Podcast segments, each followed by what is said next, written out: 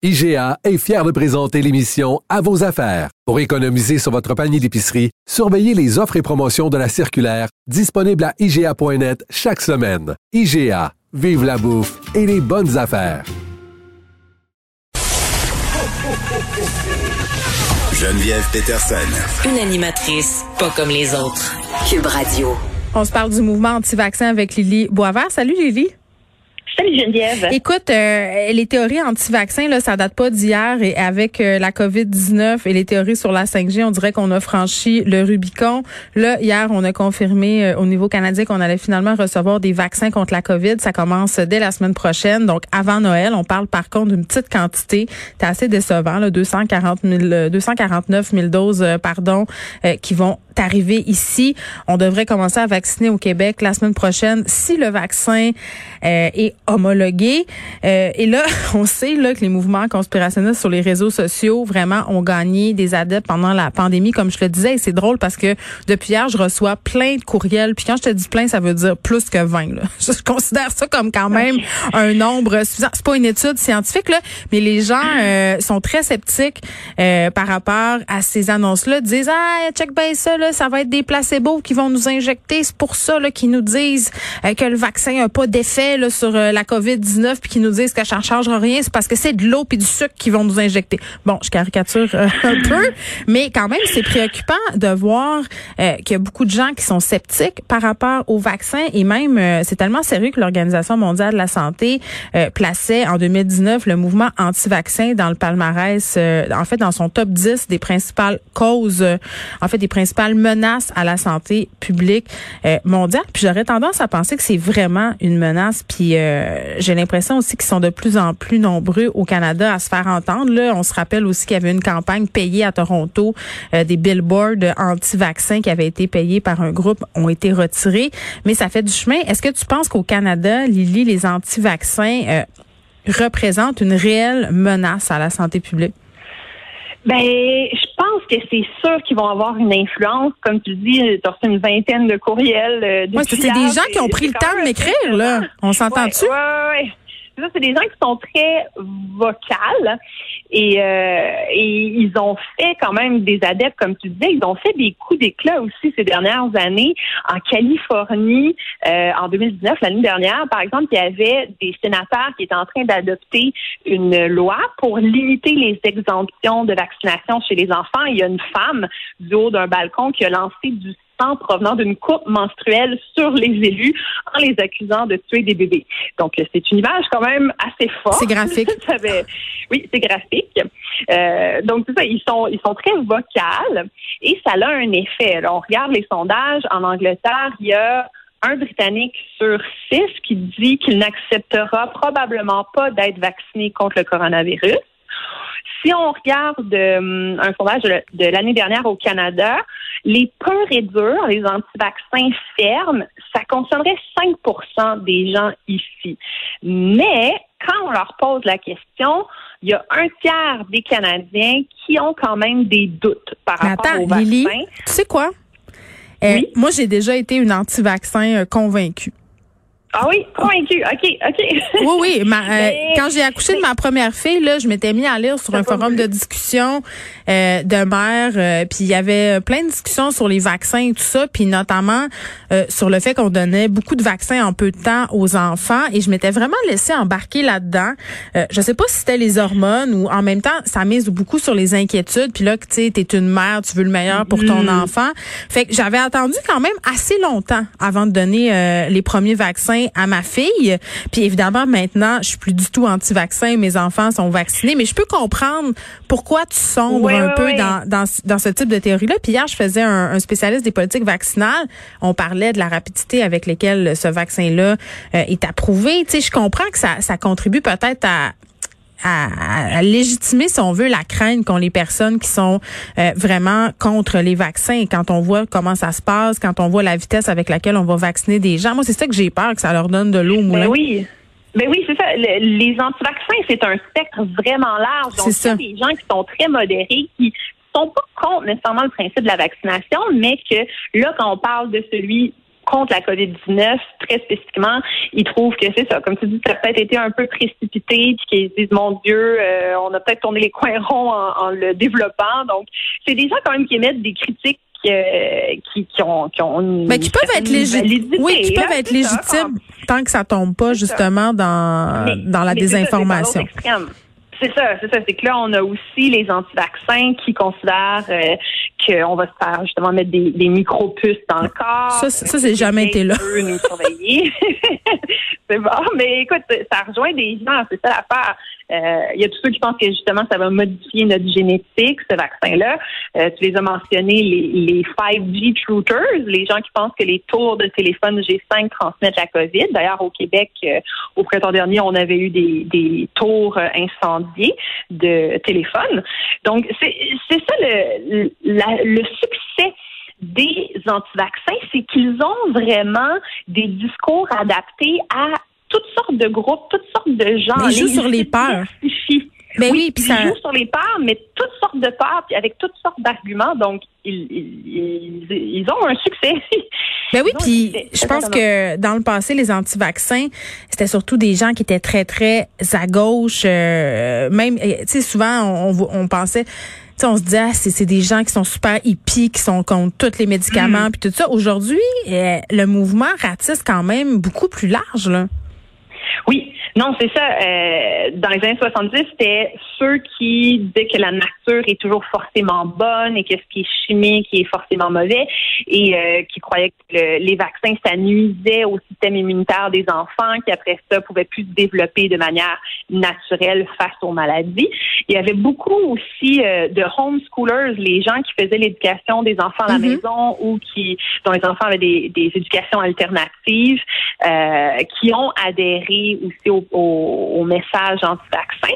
Mais le dogme fondateur des anti-vaccins, c'est une étude qui était parue dans le journal de Lancet, qui est un journal scientifique, en 1998. Et c'est un chercheur qui s'appelait Andrew Wakefield qui avait publié une étude qui démontrait un lien direct entre le vaccin contre la rougeole et l'autisme chez les enfants.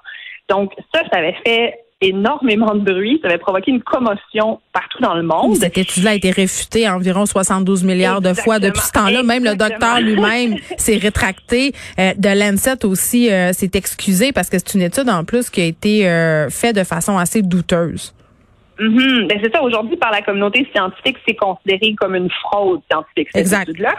Mais les pédiatres et les infectiologues disent qu'ils passent encore beaucoup de temps à devoir réfuter cette étude-là, ces arguments-là, euh, parce qu'il y a plein de parents, justement, qui ont peur. Qui... Ben moi, j'avais posé la question.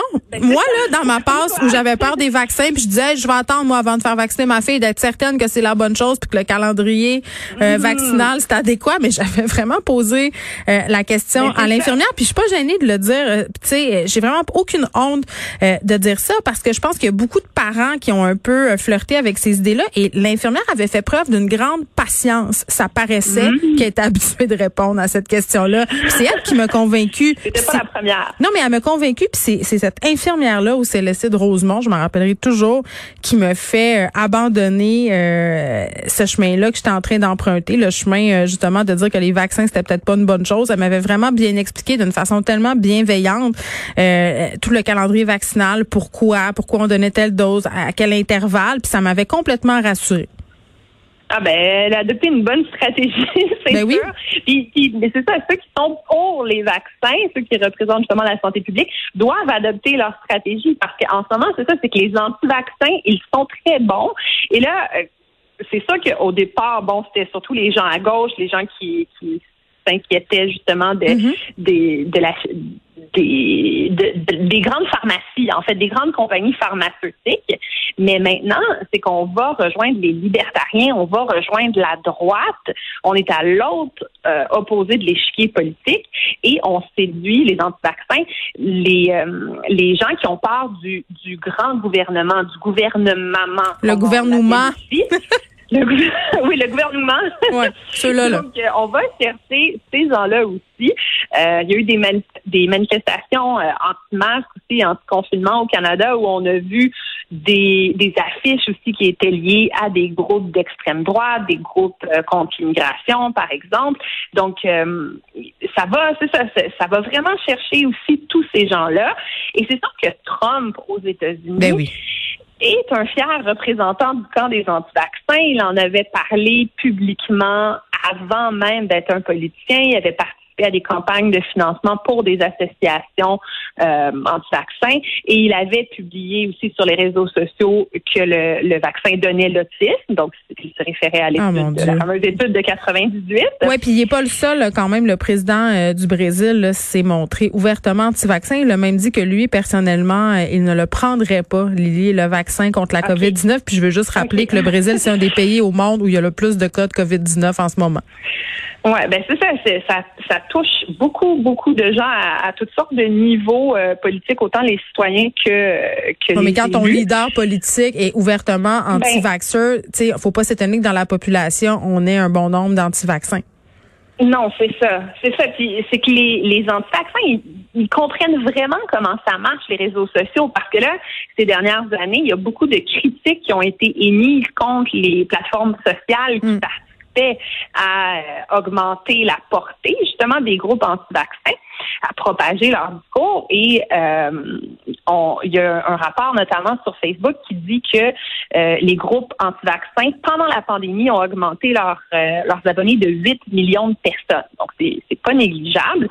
Et donc, les, les plateformes sociales ont dit, ont dit qu'elles allaient limiter la propagation, qu'elles allaient censurer, mais les groupes s'adaptent et, euh, par exemple, ils utilisaient, ceux qui utilisaient le mot vaccin dans le nom de leur groupe ont changé ça pour l'expression liberté médicale. Ah oui, Comme ben ça, oui. ça leur évite d'être signalés sur Facebook.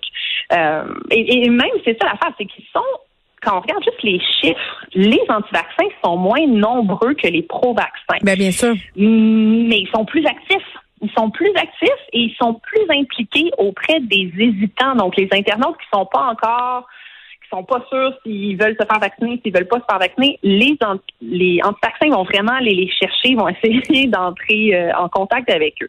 Ben oui, puis je pense aussi qu'il faut réparer euh, les dommages qui ont été causés euh, par Donald Trump. Là, on voyait que Donald, pardon, que Joe Biden s'associait au docteur Fauci. Tu sais, ça, il veut l'intégrer à son gouvernement, il veut qu'il soit son conseiller COVID. Il y a comme du damage control à gérer. Là. Barack Obama aussi, Bill Clinton. Euh, Bush fils qui se sont dit euh, nous on va se faire vacciner en public pour montrer aux gens que c'est OK de se faire vacciner pour essayer de convaincre en quelque sorte euh, le monde. Puis en même temps, j'imagine bien qu'il y a des complotistes qui vont dire qu'ils se font pas injecter un vrai vaccin, mais on dirait qu'on s'en sort pas. non, mais c'est ça, là, il y, a différentes hypothèses, différentes stratégies qui sont, qui sont proposées par les, les pro-vaccins. Euh, sûrement que ça doit aider justement d'avoir des personnalités publiques qui, qui disent qu'ils vont se faire vacciner. Euh, mais il y a aussi des groupes de pression qui disent qu'il faudrait carrément que les réseaux sociaux censurent les discours anti-vaccins. Mais ça, c'est toujours risqué parce que, oui, ça les désorganise sur le coup, mais après, ça en fait aussi des martyrs et ça peut les rendre encore plus attrayants aux yeux de bien des gens. Mais ça, c'est vrai. Donc, oui, c'est ça. Fait que là, une proposition comme à mi-chemin euh, entre censurer et laisser euh, le champ libre complètement. C'est je pense qu'il faut expliquer. Il faut expliquer. Oui. Oui, ben c'est sûr. Ça, c'est ça. Puis il faut, comme comme ton infirmière, dans le fond, euh, à l'hôpital, c'est qu'il faut vraiment euh, vulgariser la science parce que la, les porte-paroles de la santé publique, souvent, ont tendance à marteler le même clou, à parler tout le temps de la même manière, puis à dire faut écouter la science, faut écouter la science, mais c'est pas suffisant. Surtout si la science est pas euh, est pas bien expliquée, pas bien vulgarisée, puis qu'elle est très hermétique. Oui, puis qu'on a tellement de sources, on a tellement d'informations qui mhm. arrivent, donc ça peut devenir complexe. Oui, donc il y a vraiment un travail à faire euh, à ce niveau-là. Puis si sinon, en retirer la publicité, ben, c'est que ça va faire en sorte que euh, les, les, les contenus anti-vaccins vont pouvoir continuer d'être publiés, mais les gens qui les produisent ne vont plus retirer d'argent. Et euh, on évalue à ce moment-ci que les, les revenus de la publicité aux anti-vaccins s'élèvent à un milliard de dollars en pub. Donc c'est quand même c'est quand même un petit montant Mais c'est mais c'est toujours euh, par là euh, qu'il faut aller si on veut justement euh, couper l'herbe sous le pied de ces personnes-là, puis pas juste de ces personnes-là. Là, souvent, c'est en retirant la capacité de monétiser des contenus qu'on fait réagir ces groupes-là, qu'on fait réagir les gens, puis les plateformes aussi qui deviennent de plus en plus imputables, des contenus qui sont mm-hmm. partagés. Tu sais, on le sait là en ce moment, depuis la pandémie, on a des plateformes comme Twitter qui ont décidé de faire des mises en garde par rapport au contenu qui est erroné, de bannir des utilisateurs euh, qui font l'apologie des théories du complot. Il y a YouTube euh, qui ont vraiment euh, enlevé, mis hors ligne en fait des chaînes qui étaient associées au mouvement QAnon. Donc il y a ça aussi à un moment donné parce que ben les plateformes peuvent être tenues imputables. Ben ils vont agir. C'est plate qu'on qu'on ait toujours besoin de les mettre au pied du mur pour avoir des actions concrètes. Mais bon, au moins je me dis que moi on a des informations qui circulent et plus on a d'informations crédibles et validées scientifiques, mieux la santé publique se portera. Lily Boisvert, merci. On te retrouve mercredi prochain. C'était un plaisir. Au revoir.